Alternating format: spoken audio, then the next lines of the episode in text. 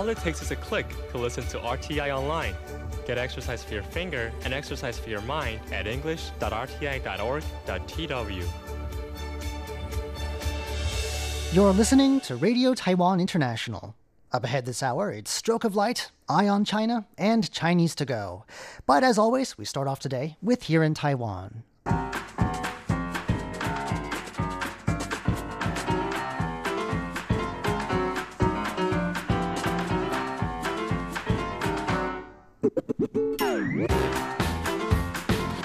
Hello and welcome to Here in Taiwan. Today is Thursday, February 14th.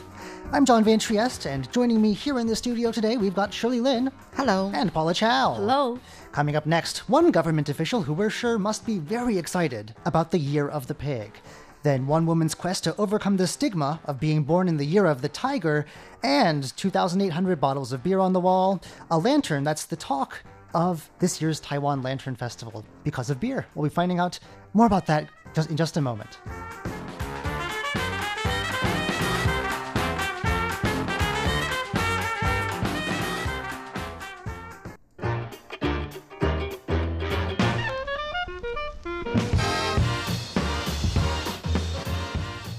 Well, it is the year of the pig, as we've said time and again, and uh, I think for most of us, that's just that. But uh, there is one government official who really has a thing for pigs. I'm sure that uh, this official is very excited that it's the year of the pig. Oh, I'm sure he is um, Chen Shimou. He is a Control Yuan member. Um, the Control Yuan is Taiwan's highest watchdog body, and he has collected over. I mean, I think he has collected four thousand to five thousand pieces of of pig-themed objects from uh, neckties, um, necklace, postcards, stamps, underwear, um, comforters, uh, and also coins, uh, cups, lamps, uh, bookshelves. Well, he, he's he's got There are everything. pig bookshelves? Wow. Yeah, I don't. I, I guess you can get anything on the internet, though. I mean, uh, if there's a I'm sure you can get it. if there's something yeah. it exists an idea it exists out there somewhere on the internet okay right. so And when it comes to neckties, he, he actually has over 100 uh, neckties that are that are related to pigs. and they're all different I think so. wow i wonder if he ever wears them like to work like wouldn't that be interesting at a press conference like it'd be kind of hard to take that seriously wouldn't it Sort of like a, a topic for a dinner table, I guess. for yeah for dinner parties maybe as a conversation starter but okay Right. And remember when our president uh, was campaigning for the presidential race in 2016, I think um, the um, her, her, her- campaign headquarters introduced piggy banks. And of course, this Control Yuan member also um, has one. Piggy banks for what purpose I, i've kind of forgotten now it's so long ago I don't really remember. to save the national budget I don't know. Uh, or, or is that a symbol of our national coffers or something like that? i don't know uh, Yeah, but anyway, we have to go back and look Why uh, is um, you know this Control Yuan member so interested in pigs? It has something to do with um, former British Prime Minister Winston Churchill because in in, uh, in the biography, um, you know, Winston Churchill told his granddaughters that he really likes pigs. That's because he said dogs look up to us, cats look down on us, pigs treat us as equals. So that's you know I mean I'm sure I'm sure that this control Yuan he he found um, the church's comments about the, the animals are he, he likes it. it's so a very interesting reason to start collecting thousands of pig themed items though isn't it right well, maybe you can open a museum You should. right. Actually, in Kaohsiung, the southern city of Kaohsiung, there is a, a pig themed museum, and then because um th- this person has you know so many pig related objects, he has donated one third of his collections to the museums. so One he's he's way ahead of us here yes, right. Well, I guess we'll have to uh, go. Hopefully, not the underwear though. I, don't- I don't need to see. I can live without seeing that part. But, But I'm uh, sure there are pig themed underwears. You can be sure. there is. I just don't need to see it. Even all. in red, probably Yeah. too.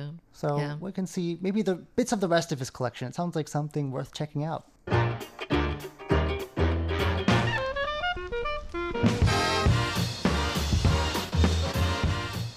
Well, it sounds like uh, it would be pretty cool to be born in the year of the tiger. It has all these associations with wildness and strength. And, Okay. Well, don't you think? I mean, when you think of a tiger, I mean, versus like a pig, for instance, that Yeah. can't be. That doesn't have very great associations. It, it turns out that people born in the year of the tiger aren't always very popular in Taiwan. Well, I was born in the year of the tiger, and so was my husband. Are you a tiger mom? Uh, no, hopefully not. No, I'm, I'm almost sure I'm not a tiger mom. But um, I've never had any problems about going to banquets, wedding banquets, and all that. Right. Because people nowadays don't ask you if what, what sign, you know, what, which year you were born Wait, but in. so wait, people who are born in the year of the tiger don't get invited to wedding banquets? What's this about? Well, this one happened in Kaohsiung. Uh, so, this woman from Kaohsiung, she said that ever since she was a little kid and um, up until until she's an adult, she's never, you know, been to any weddings or even funerals for that matter I've because they invite not. disaster or something Yes, like that. because they say that they bite. And like, you know, for example, people who are born in year of tiger are not supposed to touch the tummy of the pregnant uh, women because they say, you know, they'll bite the, the baby inside. I feel like Anyway, if you're at a, at a funeral, though, like I feel like the, the worst that could happen has already happened at that point. I mean, okay. Uh, yeah, well, don't still. want to pile on the bad luck. Okay. I, yeah, really. You know, yeah, exactly, exactly. Well, anyway, um, but she finally got a chance to go to a wedding after all because Ooh. it was her friend, I guess one of her best friends, uh, wedding herself. But, but it wasn't all smooth going um, because once uh, I guess she was in the um, the bedroom with um, the the bride, and after the bride left the room, she was pulled up by the relatives of the bride and into an alley. It, it says into an alley. And because you know how it is with um, Chinese customs here is that um, the, the groom takes a car and then they, he goes with his procession to the bride's house to pick up the bride to go to the wedding, right? Right. And so um, she, this woman who was born in the year of a tiger, she could not turn around to look at the bride or at the procession, the whole thing. So because they'd found out that she was born in the year of the tiger. I'm sure. Yeah. And so she was like were asked to pulled into an alley and not to turn around, not to look or anything like that. So sad thing. But then she posted this incident on the web and um, got a lot of comments. There were people who were actually also born in the year of a tiger said, well, it's a good thing. That meant because you know how it is with Chinese weddings, you have to to give these red packets of um, money stuffed inside if you go to a wedding banquet. There were no gift registries. It's Right. just all cash. Yes, and they said that well, if that's the case, then I, I can avoid burning a, a hole in my wallet, so to speak. So she don't, you can give less because of that, or No, Oh, I you mean, just cannot just go. Go. Oh, And okay. even like you find an excuse for not going because it's even if you get an invitation, you said, "Oh, I'm sorry, I was born in the year of the tiger, so I can't be there, but uh, I wish you all the best of luck." You know. Oh. I that- wonder if people like no fake, fake being born in the year of the tiger to get out of weddings. I don't know about that, but nobody has ever asked me that I was born in the year of the tiger. I wonder why, like, why hasn't that happened to you? You Um, think? I, I, I'm just thinking because how this woman is from Kaohsiung, Mm-hmm. because I think they're more traditional still down south. That's what I think. Right. Yeah. So I'm really surprised about this, but um, I guess in, any Taipei, case, people are not as superstitious as before. they're more modernized now in thinking. Right. Well, I mean, like Paula, are these customs that you think the average person on the street knows about, or taboos? I guess I should say. Like, have I- you heard of these? Not Yes, rubbing I tummy. guess people do know that, although they don't take it seriously. Not as much anymore. Although several years ago, I went to a wedding and I went to her house and she was sitting inside the bedroom on a chair, a sofa, whatever. And we went in. You know how you know the the women friends like to go in and visit the bride and chat Yeah. a little bit. So I walked in and she was like, oh. And she was telling everybody, not just me, because of the fact that I was born in the year of the tiger. Actually, she didn't even know that. Said nobody sits on my bed. Yeah, that's that's like a taboo. Actually, here's a little side note here. People were born in the year of the dragon. They would be asked to roll on these new couples' bed to bring good luck. Right, those are the ones that are really popular. I mean, that's what there's a baby boom, which Right. in Taiwan probably isn't saying much. We have such a low birth rate, but still, that's the year when people want to have kids. Yeah, exactly. They want dragon babies, not tiger babies, I guess, which is sad. But I know. So the people born in dragon is that supposedly you have good grades, you'll you'll be be successful at work and that kind of stuff. But anyway, not for tigers. well, We're just we bite. there you go. You bite. Be We careful, bite. Shirley. Be careful around Shirley.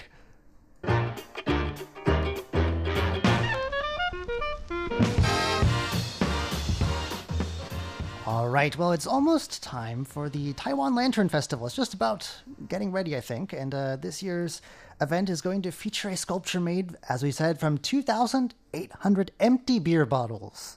Um, Also, wood from a river tamarind tree, which I think is interesting. Apparently, that's the artist's signature material. But beer bottles, I guess, is something a bit new. Uh, in case you're wondering how much space that many beer bottles takes up, the answer is it's three meters tall and five meters wide. And of course, it's a lantern festival, so it lights up at night. And to hold it all up, there's a steel frame underneath. But each one of them is actually assigned. I don't know if it by the person who drank the beer or what, but Oh, it says oh, here by a resident of the county's Hengchun Township. So that's like the southernmost tip of Taiwan. And, and that's because that's where the artist's hometown is. Oh, I see. Uh, so it's they're sort of shaped into a sphere, so it's like a glowing orb, and and it looks like a beehive apparently. so the beer bottles are, I'm assuming, uh, green beer bottles. yes, uh, the They beer kind of look nice. the beer bottles used the if the brand is I believe uh, the Gold Medal Taiwan beer, Taiwan beer. Taipei, the very classic. Uh, sort of salt of the earth beer here in Taiwan, and uh, So, but they use beer bottles to protect the environment. Is that the? I'm not sure that it has an environmental message necessarily, but uh, it is supposed to uh, resemble a beehive. And also, the other thing that people say it looks like is uh, Guangmingdeng, which is a lamp that pe- a little tiny, almost like a nightlight little lamp, very Yes. tiny. And people will go to temples before the Lunar New Year and commission one.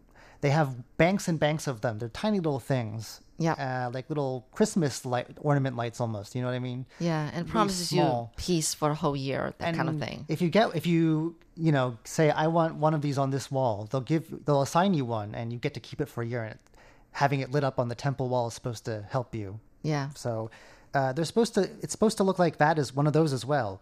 He decided to use the bottles not really because of any environmental consciousness, it sounds like, but because some of uh, his colleagues, a Danish, two Danish artists, thought it would be a good idea. Apparently, they they discussed it, and uh, that's what they went with.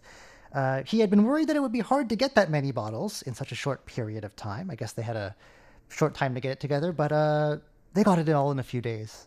So I don't know what that says about uh, our drinking habits I here. know. but, I'm just gonna say. um, and he's they, they're, he's joking that the company that makes this beer should adopt the sculpture or just commend him. I guess maybe give him a bit of cash for. I mean, that's a good advertising, isn't it? Isn't it?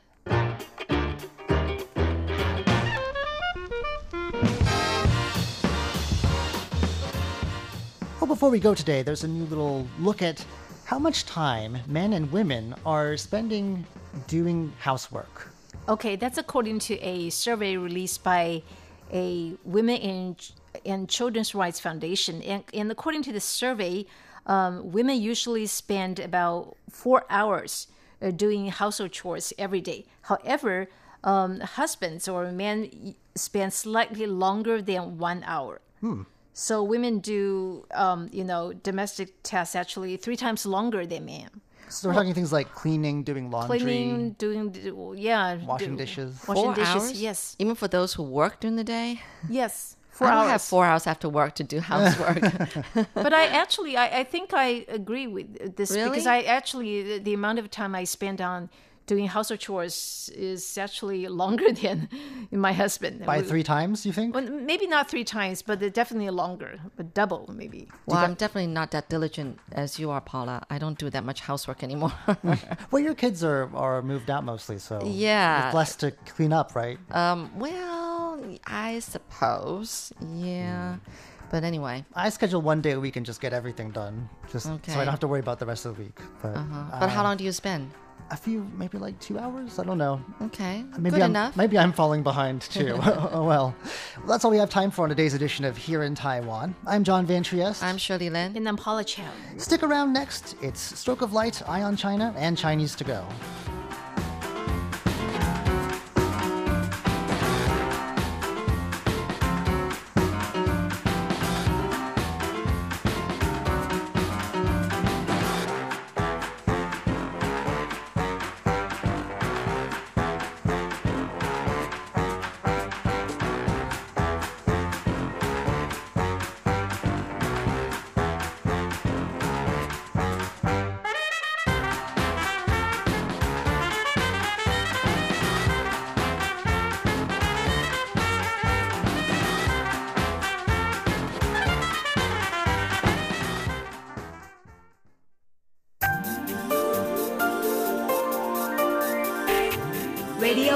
NY International.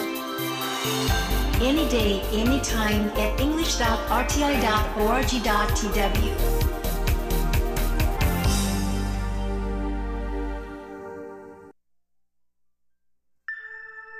Stroke of Light A Portrait of Taiwan Through the Eyes of Painters, Sculptors, Filmmakers, and Photographers.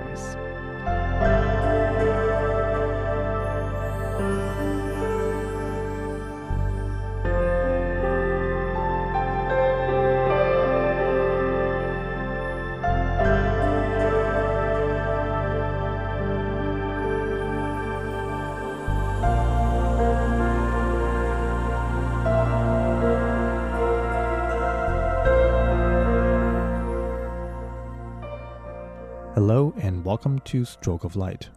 I'm Jake Chen. A heavyweight exhibition has just kicked off recently at the National Palace Museum. A series of French Impressionist landscape paintings have made their way across the ocean all the way to the museum. And these are paintings by some of the most illustrious names in the art history, including giants like Claude Monet, Henri Matisse, and Pablo Picasso. It is indeed a rare occasion to have all these paintings under one roof, and it takes a special museum or an ensemble of collectors to make it happen, much like the large exhibition from Tate Museum last year. This time around, the collection is from the Pushkin State Museum of Fine Arts, based in Moscow, Russia. It goes without saying that boasting the largest collection of European art, this museum collection is mightily impressive both in terms of the number of paintings included and not to mention the sheer quality and prestige. The current exhibit in Taipei's National Palace Museum is presented in six different categories. Each category represents a major shift in the artist's collective focus in a particular era. These changes in history have had major impacts and they affected how landscape are viewed by artists and the general public alike to this very day. So, without further ado, let's get right into the exhibition. The paintings in the first category were mostly made around the 18th century. And if the saying, art is an advertisement for everyday life, has any significance, then we can deduce that the painters certainly aim to capture the most emotional and lively moments in life and in order to present it to others. The peoples that these artists elected to include in their frames at a time come from different socio-economic classes. We see farmers who are hard at work. We see a woman saying goodbye to her children as they head out the door.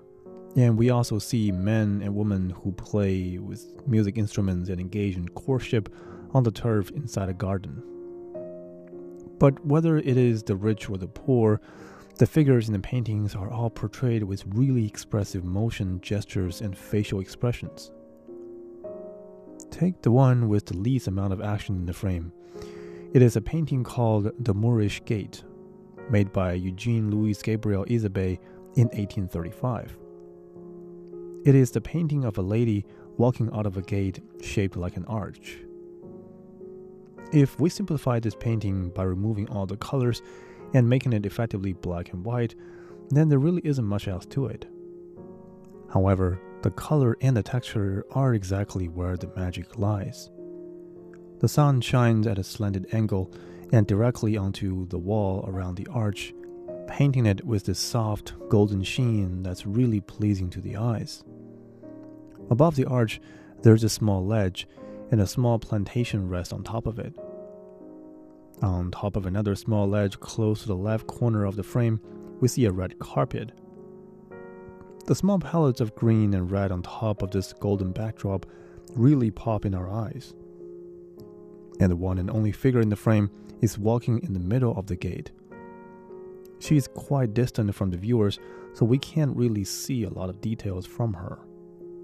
And this is the result of, I think, an intentional creative decision because the artist has instead put the emphasis on her clothes. The woman's dress has this bright palette of blue, red, and green, and these bright, contrasty colors make her figure really stand out from the background. When we describe this moment with simple language, it is rather mundane. A woman who is walking out of an arch shaped gate But the painter Eugene Isabey has added all these painstaking details in order to render an impressive amount of realism. And the painting is not just a simple replication of a moment in time. It is the artist's vision of the scene. He extrapolated all the colors and palettes, which in turn transcended the moment into something extraordinary. The introductory literature of the segment says it the best. It wasn't until the second half of the 18th century that people began to pay attention to the beauty of nature. The element, nature that is, has always existed in paintings for hundreds of years. But it is mostly seen just as backdrops. Painters never chose nature or landscape as specific subjects until that point in time.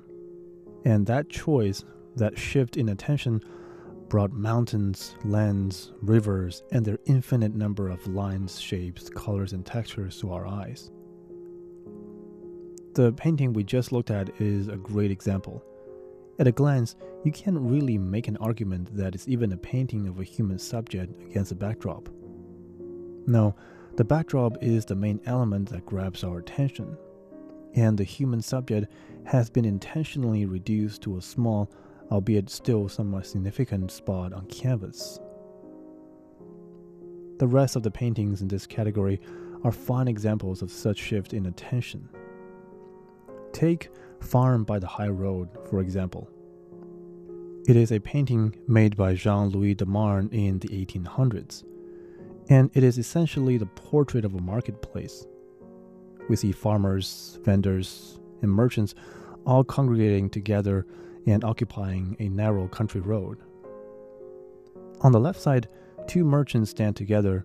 One is pointing to a few baggage on the side of the road, while the other person is pondering. It looks like they might be negotiating on a certain deal. On the other side of the road, we see several farmers who are herding their livestock together. A man dressed in this rather bright orange outfit is raising his whip against two dogs and all kind of other activities can be seen across the entire canvas as well. The thing is, even with all this hustle and bustle going on in the marketplace, the activities are arguably not the only thing that draw our attention.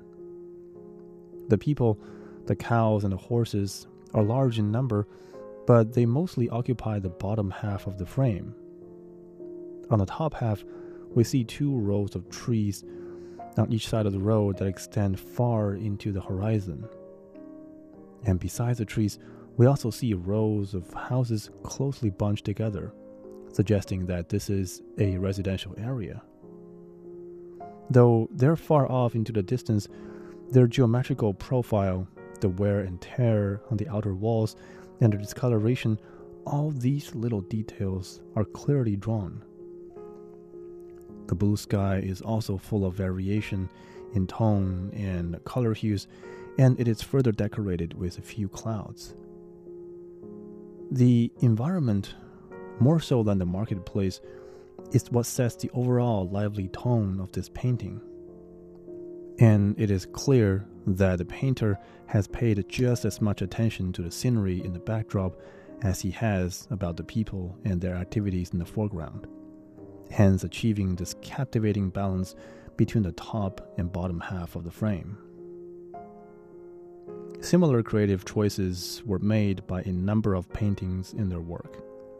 We can see that in Farm, the famous painting by Francois Boucher, a large farmhouse occupies what I consider is a classic rural scenery, full of trees and bushes and river in the foreground. Two people are visible in the entire frame, but only very barely. One man is seen peeking his head out from the second floor window, shouting something to the other woman. That other woman is seen on the bottom left corner of the frame, and she's reduced to almost just a small spot. We can barely make out the fact that she's bending over, apparently doing chores, possibly washing clothes. Once again, these two human figures are reduced to very small sizes and therefore significance, and we are left with our eyes wandering across the frame, appreciating the fine detail of everything in the landscape. In the next episode, we'll further explore the paintings made by these European masters and the shift in them as we walk across the ages. Thank you for listening to Stroke of Light. I'll talk to you then.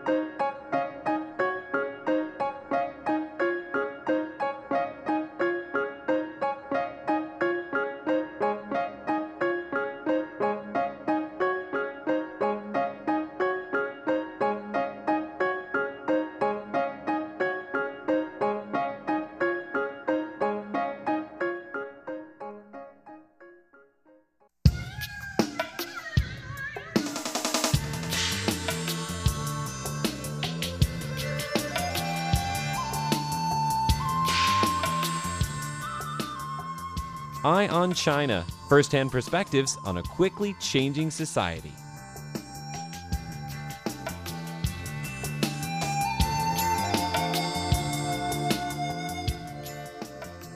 Hello and welcome to Eye on China. I'm Natalie So. What would happen if China invaded Taiwan? Could Taiwan defend itself? And would the United States come to Taiwan's defense? Today I speak with the author of the new book, The Chinese Invasion Threat, Ian Easton. Easton tells me first if he thinks the United States would help defend Taiwan if China attacked. I can't say with 100% certainty that the United States would, uh, but having done a lot of research on this topic, having uh, talked to a lot of people uh, about this particular scenario, I would say I'm 90 to 95% sure that the United States would intervene fully in defense of Taiwan.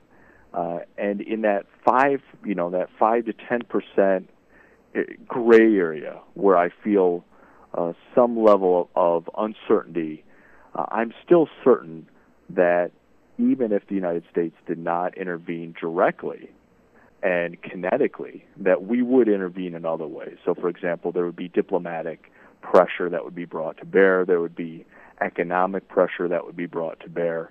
There would be uh, intelligence shared with Taiwan. There would be supplies, emergency supplies that would be sent to Taiwan.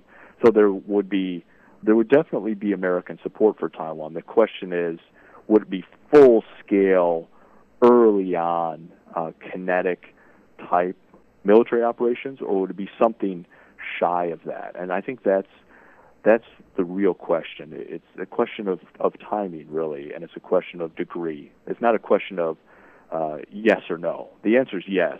The question is yes, but how?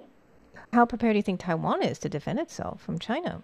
I think Taiwan's very well prepared. Uh, the Taiwanese military has been focused on this as their primary defense planning scenario since 1949, 1950.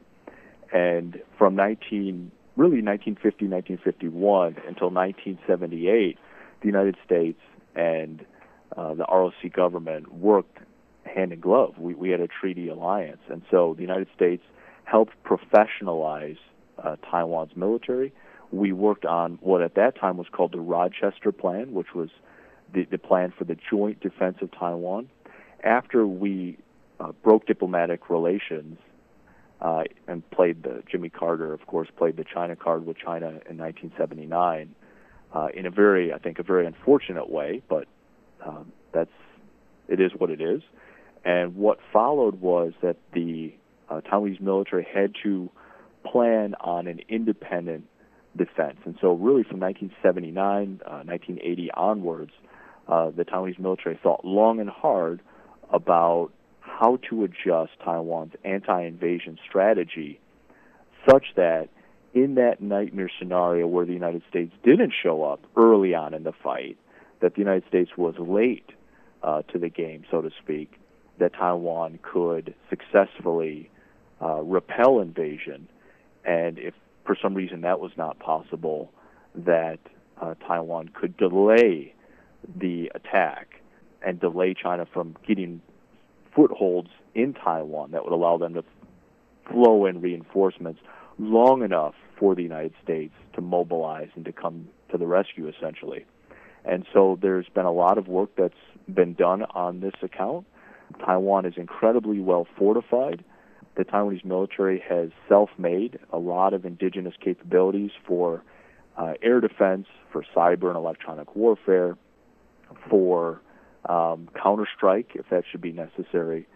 Uh, and of course, at the, the Army level, if you look at the, the Taiwanese Army uh, and some of the capabilities that they developed, for example, the multiple launch rocket systems, the Leiting 2000, the, the RT 2000 uh, multiple launch rocket system, if you look at the artillery, if you look at uh, some of the tanks and the, the fighting vehicles, uh, and the training that's given to some of the counter invasion rapid reaction units, you know, the mechanized infantry units, the armor units, the military police, and, and the Marine Corps units, uh, they are very focused on the threat that Taiwan faces, and I think they're very prepared to meet that threat.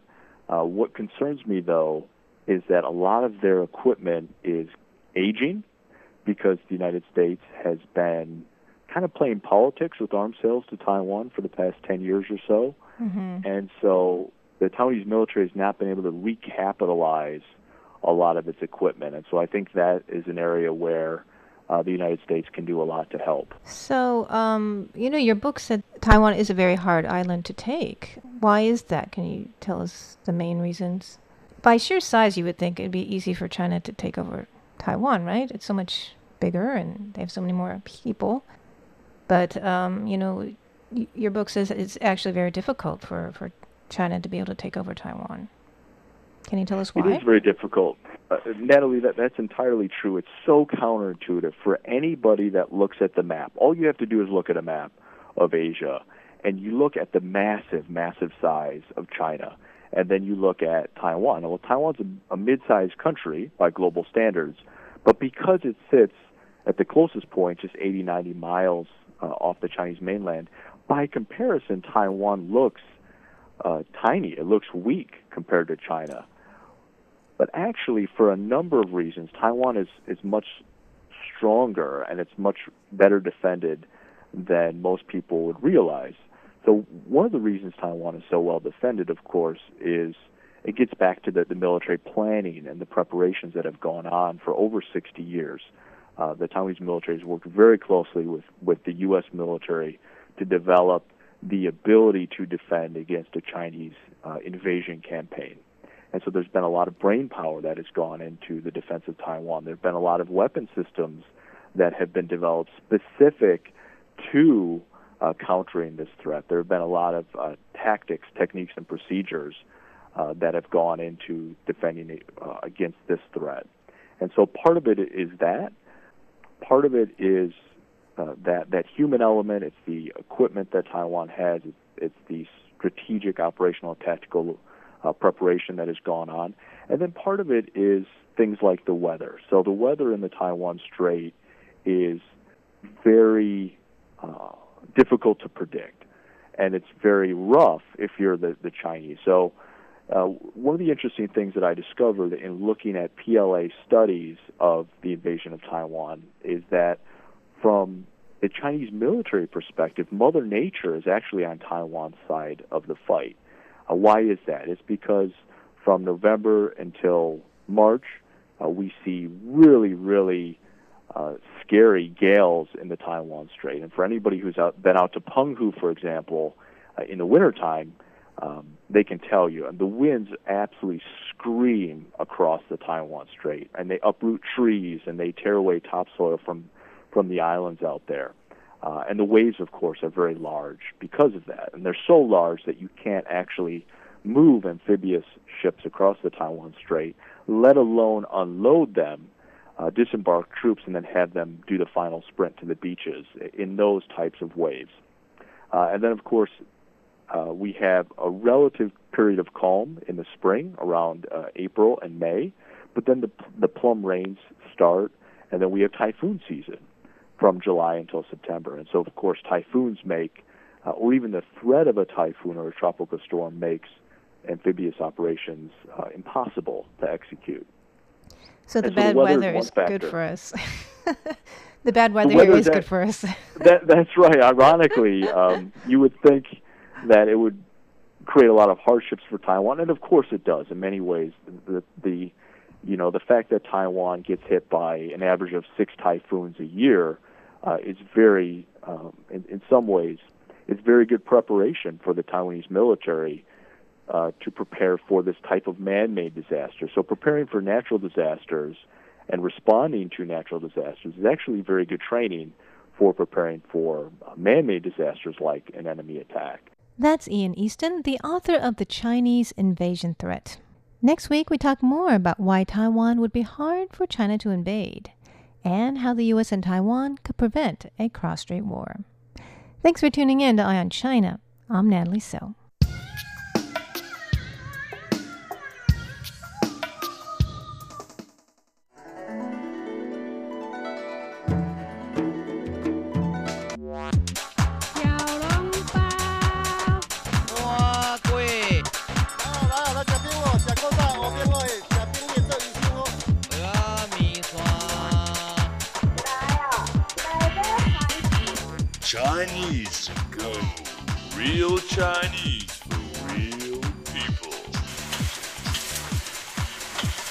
Dig in.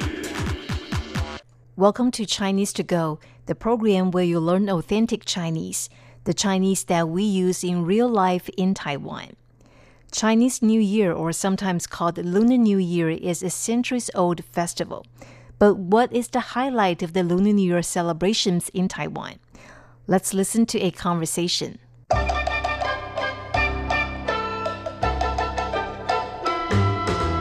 中国新年对你有何意义？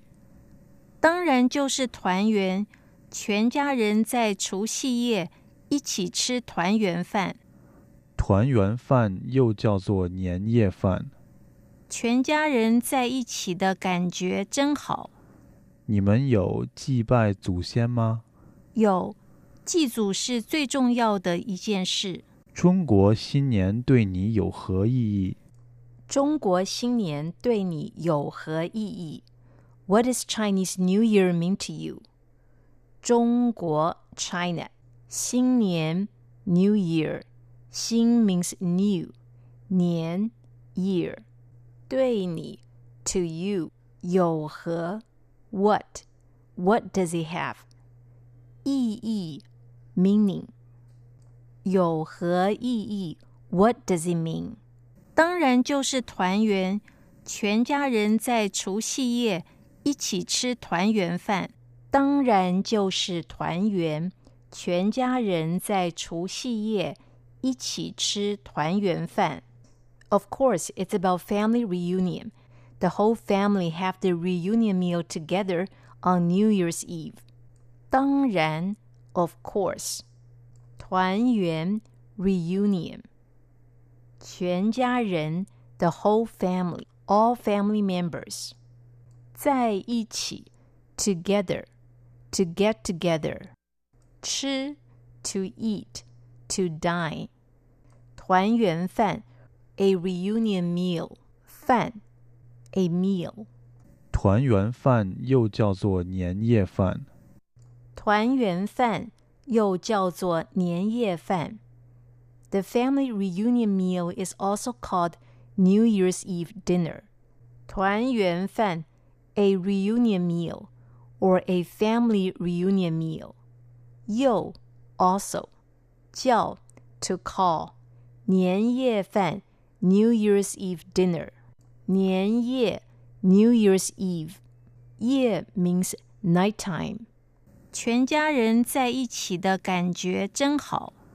全家人在一起的感觉真好。It feels great to have the whole family together. 全家人 the whole family, all family members. 全 means the whole. 家人 family. 在一起 together, to get together. 感觉 to feel. 真好 great, good, or wonderful. 你们有祭拜祖先吗？你们有祭拜祖先吗？Do you pay respect to ancestors? 你们 you 祭拜 to pay respect to 祖先 ancestors. The word ma at the end of the sentence indicates that it's a question. 有祭祖是最重要的一件事。有 祭祖是最重要的一件事。Yes, we do.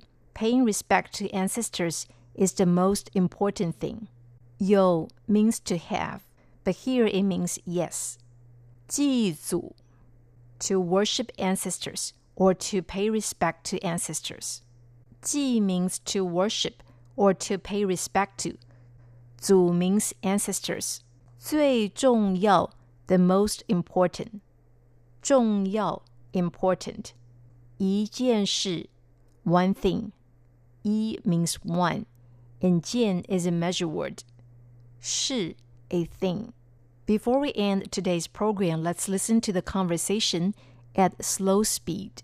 中国新年对你有何意义？当然就是团圆，全家人在除夕夜 一起吃团圆饭。团圆饭又叫做年夜饭。全家人在一起的感觉真好。你们有祭拜祖先吗？有，祭祖是最重要的一件事。To download today's text, go to english.rti.org.tw. Happy Chinese New Year. See you next week.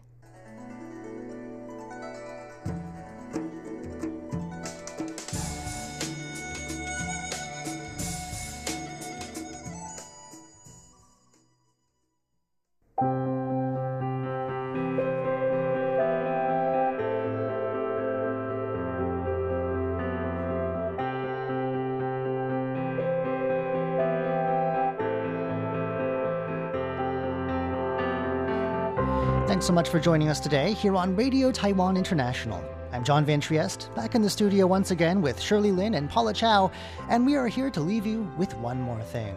Today, it's the inspiring story of a woman who's getting people to be more active and positive about life. Her name is Lin Xinpei. She's 34 years old and she's a sales representative. Um, she has been confined to the wheelchair ever since she was four because she was, I think, she was infected by a virus. So one day, uh, you know, all of a sudden when she um, woke up, she found that um, she wasn't able to walk. Anyway, um, she has um, over the past. You know 20 or 30 years she has um, you know suffered a lot she went to elementary school uh, when she was nine but usually people go to um, you know go to school when they are six right So she wasn't able to get homeschooled or anything, just Right. didn't get start schooling and also nine. because her her parents um, do not have a lot of money. But anyway, um, she um, managed to um, you know work really hard, and she graduated from college, and she worked as a sales representative. However, in about ten years ago, um, Taiwan does not have um, wheelchair accessible um, restrooms, so it's really hard for her. You know, if, if she wants to use the restroom, sometimes she she says she actually you know, wore a diaper when she, you know, went to work. And she says, she, you know, she's concerned about drinking too much water because she has to, you know, use the restroom, and but there's no wheelchair accessible restroom. Right. So that is so life is pretty hard.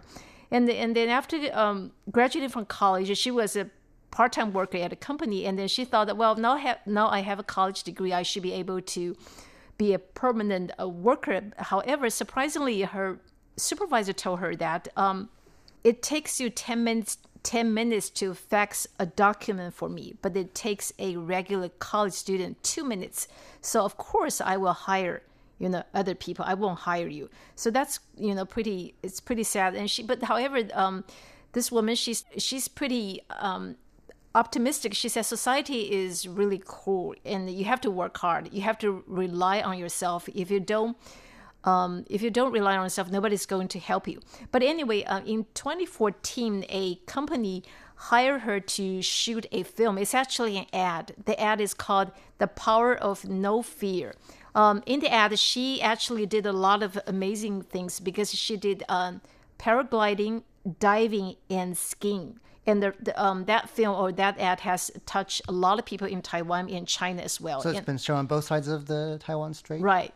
One day she received a letter from a woman who lives in Beijing. In the letter, uh, you know, that woman said, you know, I was planning to commit suicide, but I watched your film. I decided to, you know, continue living. And I wrote the letter to you just to want to tell you that I'm still alive and thank you so much. And over the past few years, and this, um, you know, Lin Xinpei, she has been invited to to China to give a few um, speeches, inspirational speeches. And her her speeches actually inspired a lot of people. Right. So somebody who's uh, living to their fullest potential. Yes, and actually to shoot the film, she you know for someone who is com- uh, who's confined to wheelchair is really hard because she um, traveled to ten countries and she spent twenty five days Wow. doing a lot of amazing things, and, and even for you know people Regular like us, for able bodied people, Mhm. right? You you want to do paragliding, diving. It's not easy, right? So this is the story of someone who's refusing to live without limits. Well, that's all from us today here at Radio Taiwan International's English service. We hope you'll join us again tomorrow when we present Taiwan Today and live from Taipei. For now, though, from all of us here in Taipei, thanks so much for listening.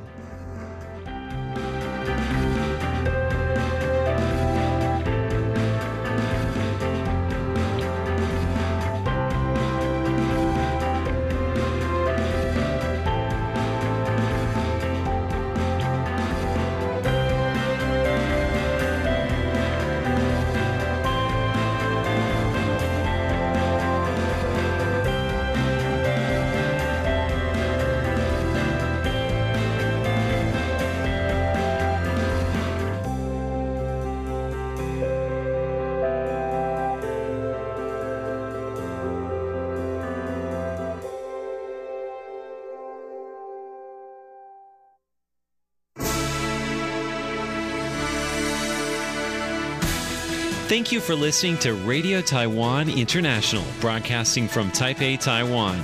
Check out our website at english.rti.org.tw. Again, that's english.rti.org.tw for the latest news and features from Taiwan. You can also listen to our programs and watch videos as well. Our 60 minute English language program can also be heard every day at the following times and frequencies. In southern China and South Asia from 1600 to 1700 UTC on 6180 kilohertz. Again, that's in southern China and South Asia from 1600 to 1700 UTC on 6180 kilohertz. And in Southeast Asia from 0300 to 0400 UTC on 15320 kilohertz. Again, that's in Southeast Asia from 0300 to 0400 UTC on 15320 kilohertz. We'd love to hear from you. Please send your comments to P.O. Box 123 199, Taipei, Taiwan. Again, that's P.O. Box 123 199, Taipei, Taiwan. Or send an email to rti at rti.org.tw. Again, that's rti at rti.org.tw. Also, visit us on Facebook. The address is fb.me forward slash Radio Taiwan International.